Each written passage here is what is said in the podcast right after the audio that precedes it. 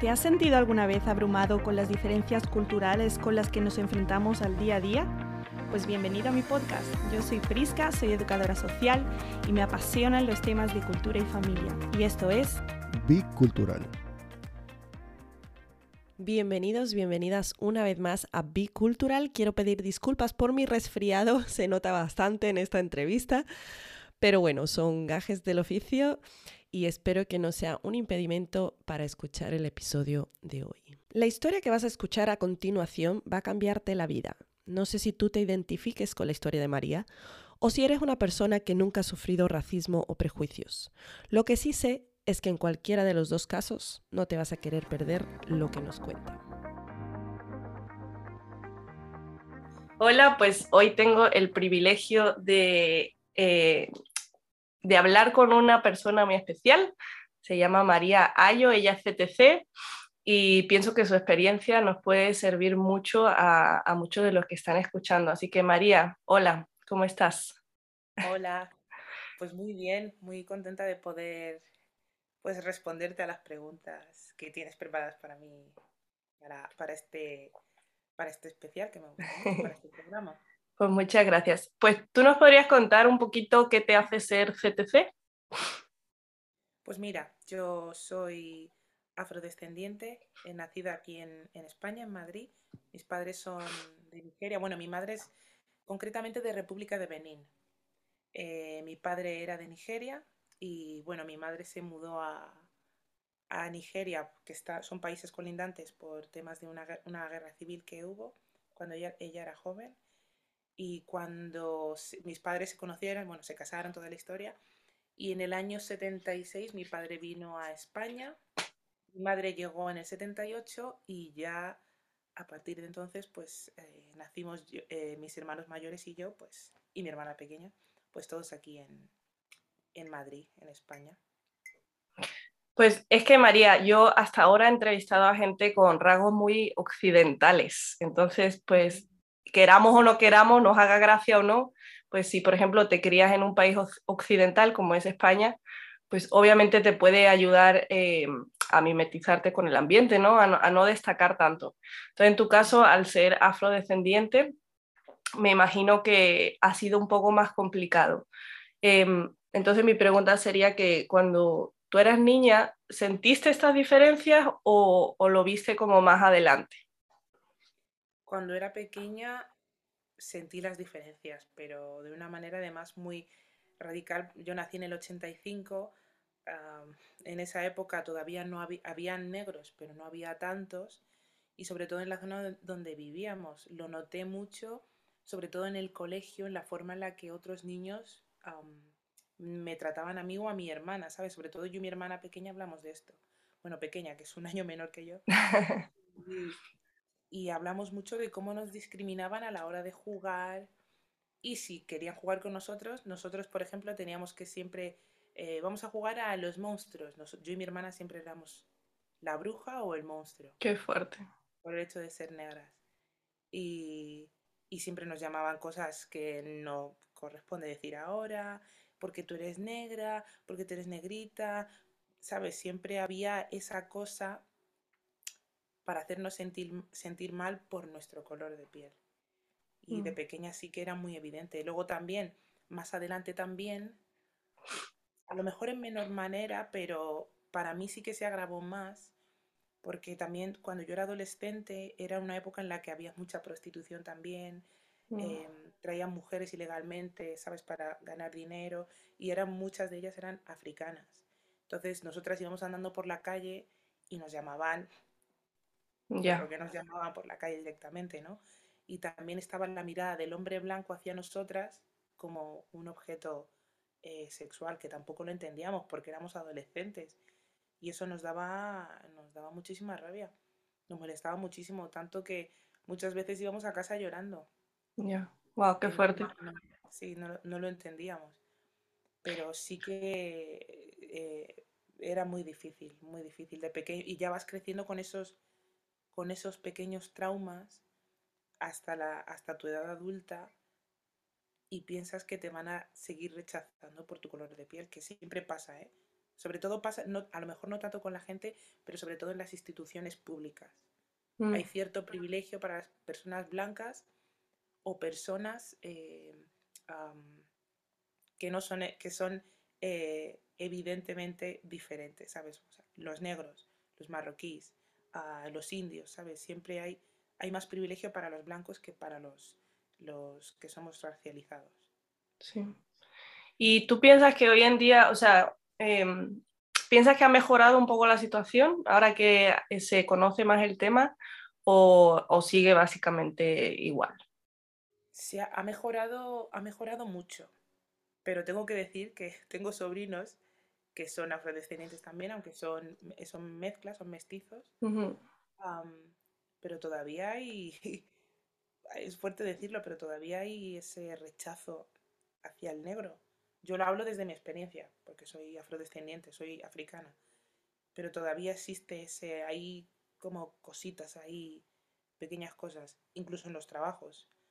Ahora mismo estoy en un trabajo eh, en el que el mi personaje tiene que ser muy, muy racializado. El tipo de pelo, el no sé qué, no sé cuánto. Y ya llegó un punto en el que ya me tengo que poner rebelde en plan de, mira, no quiero. Hmm. quiero salir con el pelo con el que yo quiera, ¿sabes? Y no sé, es que no sé, es, un tema tan, tan, tan denso que... Sí, da para mucho.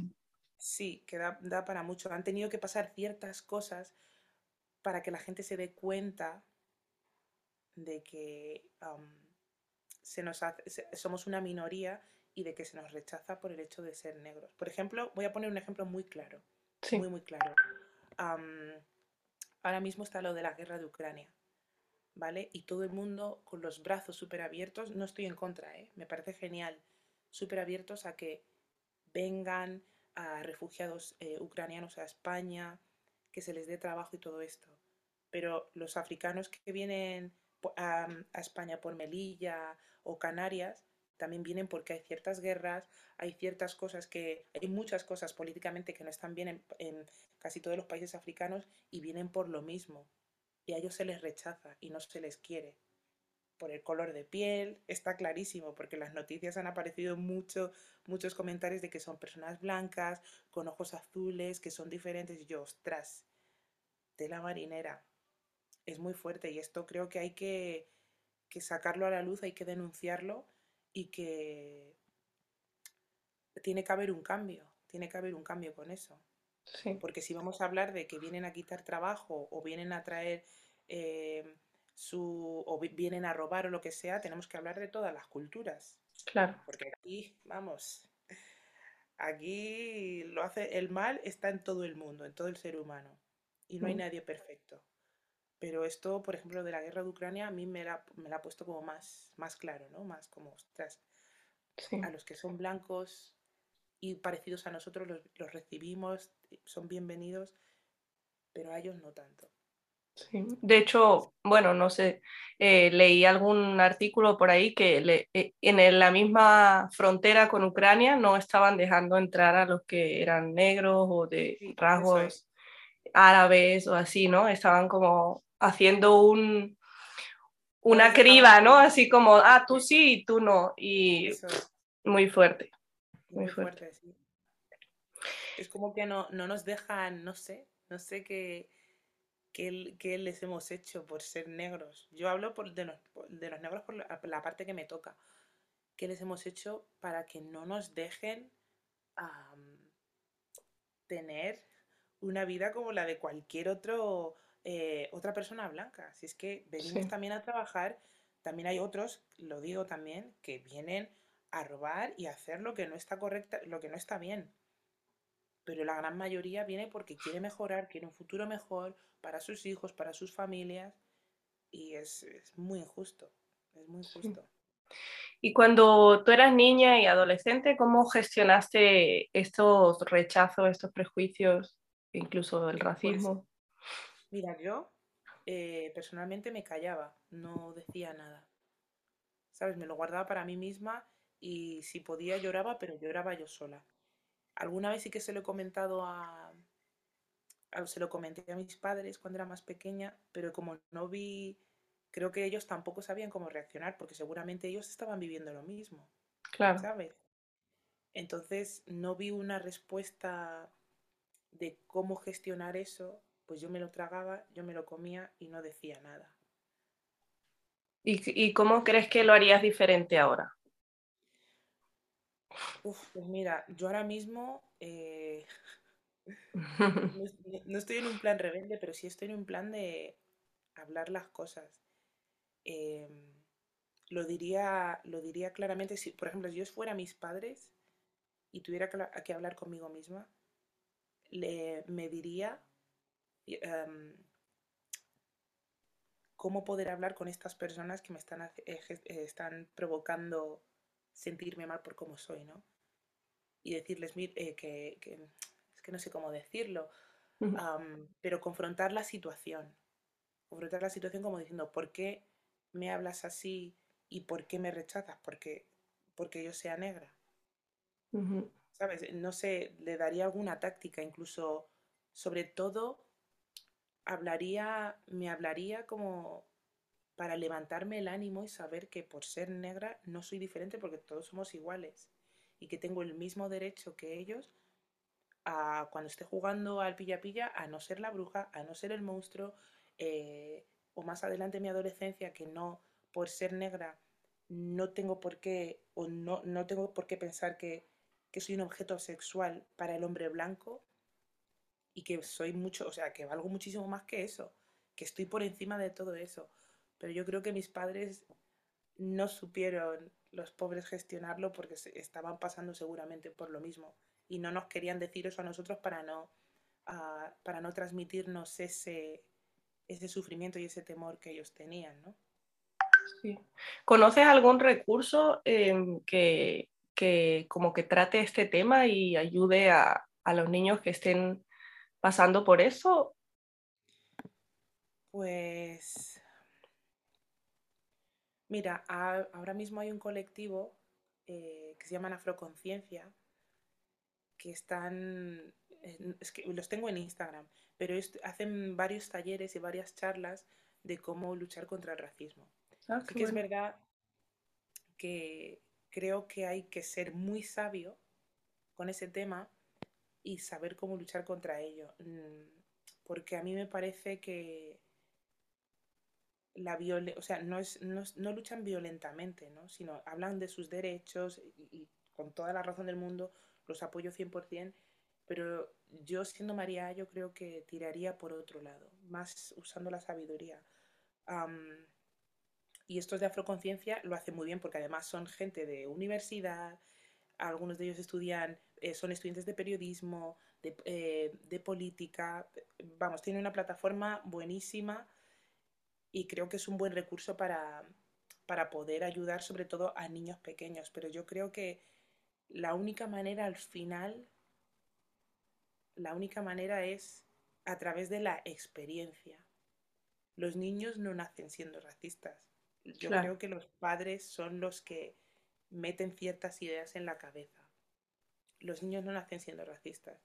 Y, y yo creo que es a través de la experiencia, a través de, de la unidad y de conocer mi cultura, eh, yo conocer la tuya, respetar tu cultura, el respeto y el amor mutuo, yo creo.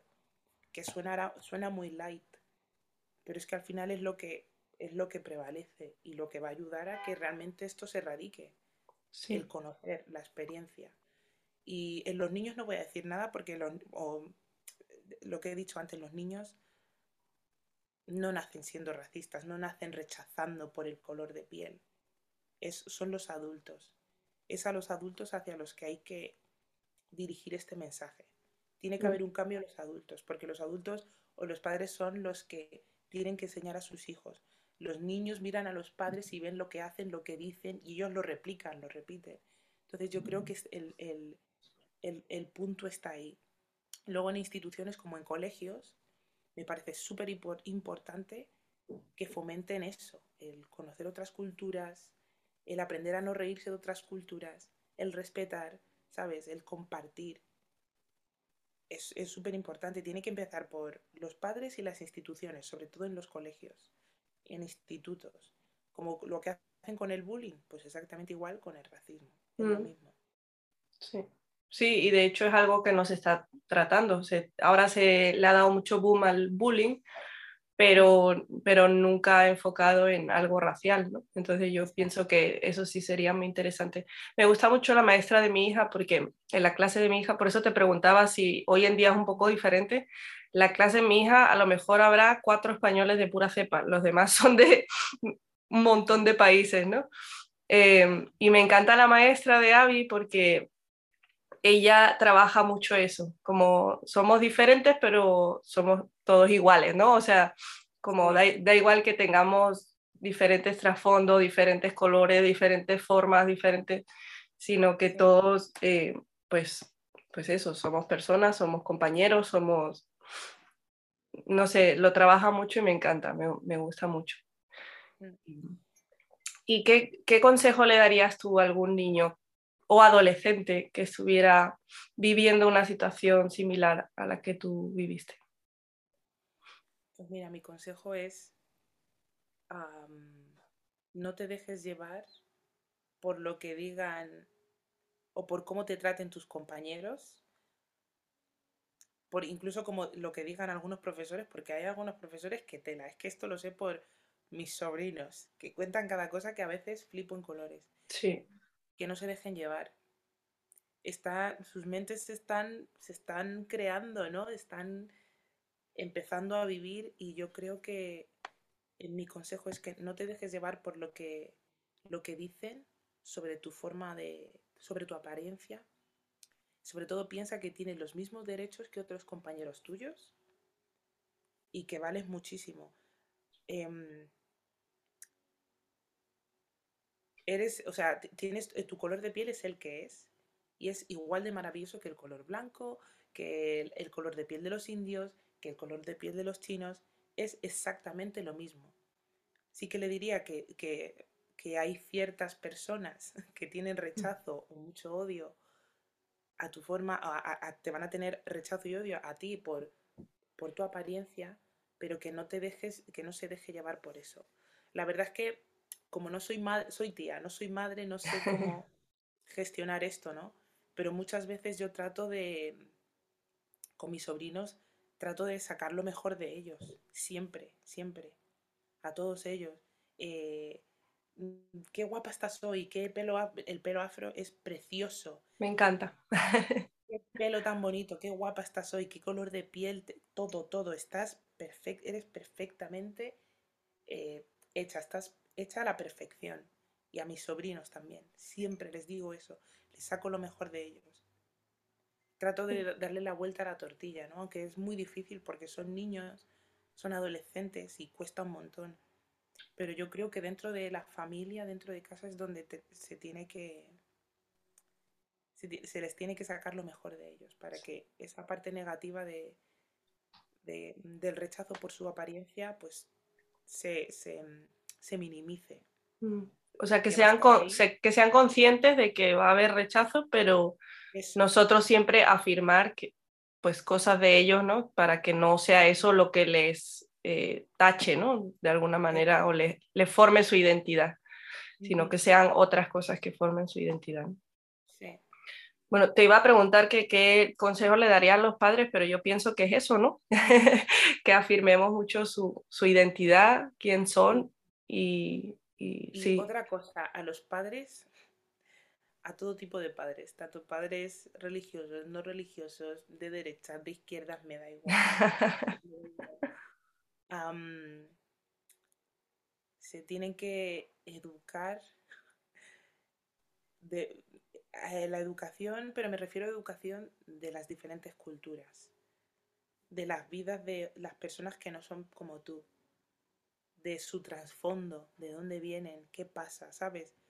No puedes ah, juzgar a alguien por su apariencia y luego tú juzgar a esa persona por su apariencia delante de tu hijo porque eso es lo que va a aprender. Entonces, a los adultos tenemos que educarnos porque nos quedamos muchas veces en lo superficial. Hay que ir un poco más allá. Hay que ir un poquito más allá. o mucho más allá.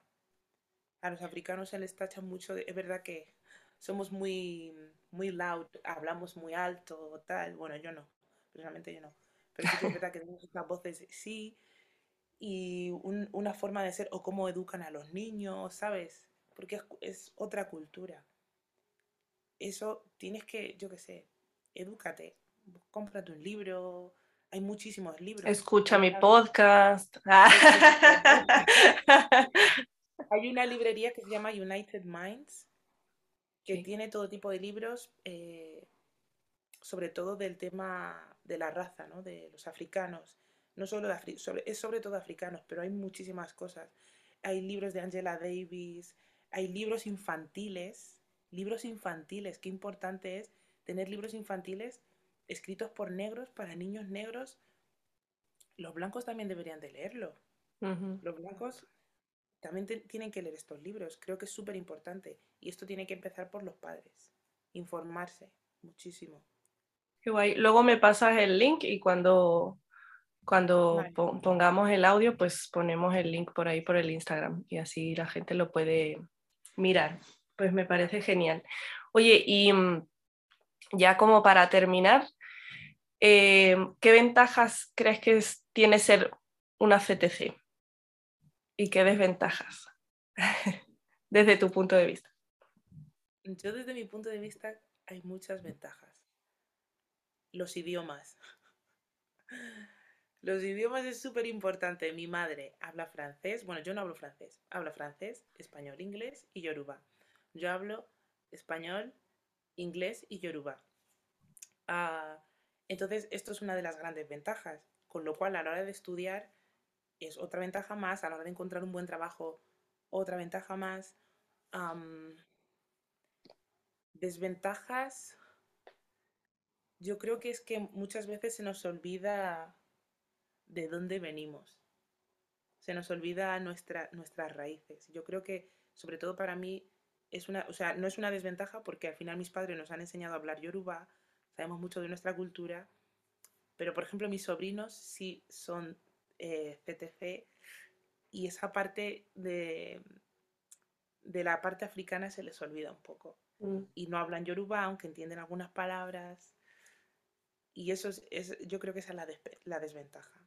Ventaja, idiomas, cultura, hay una apertura de mente, ¿sabes?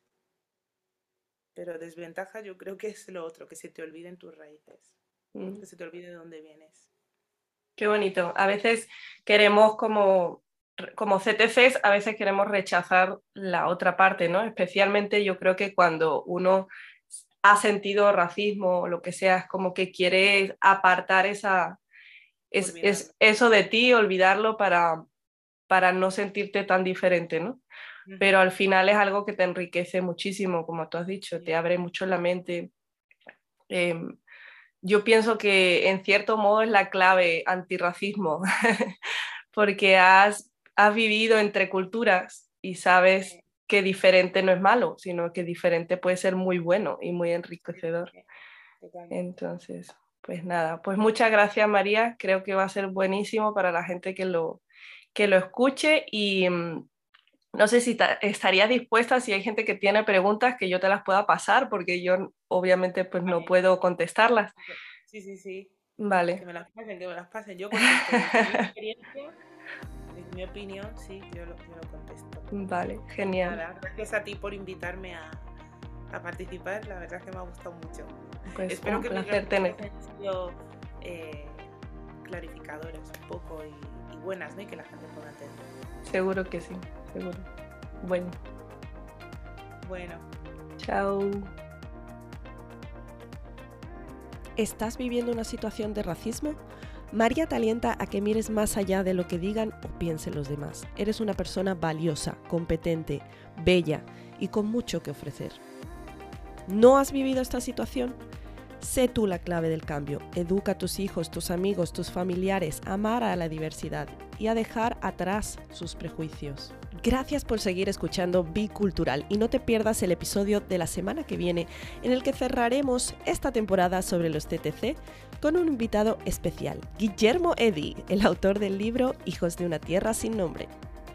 ¿Conoces a alguien que le vendría genial escuchar Bicultural? No dudes en pasarle la info, tengo mucho más que compartir con vosotros y estoy segura de que todo lo que escuches aquí te será útil y práctico. No te pierdas el próximo episodio, donde continuaré hablando de este tema. Para recursos, datos curiosos y mucho más, síguenos en Instagram, be.cultural barra baja pd o búscanos en nuestra página web bicultural.wixsite.com barra podcast y cuéntanos si conseguiste el reto y comparte alguna anécdota personal que hayas vivido de este tipo. Un abrazo y hasta la próxima semana y recuerda, bicultural.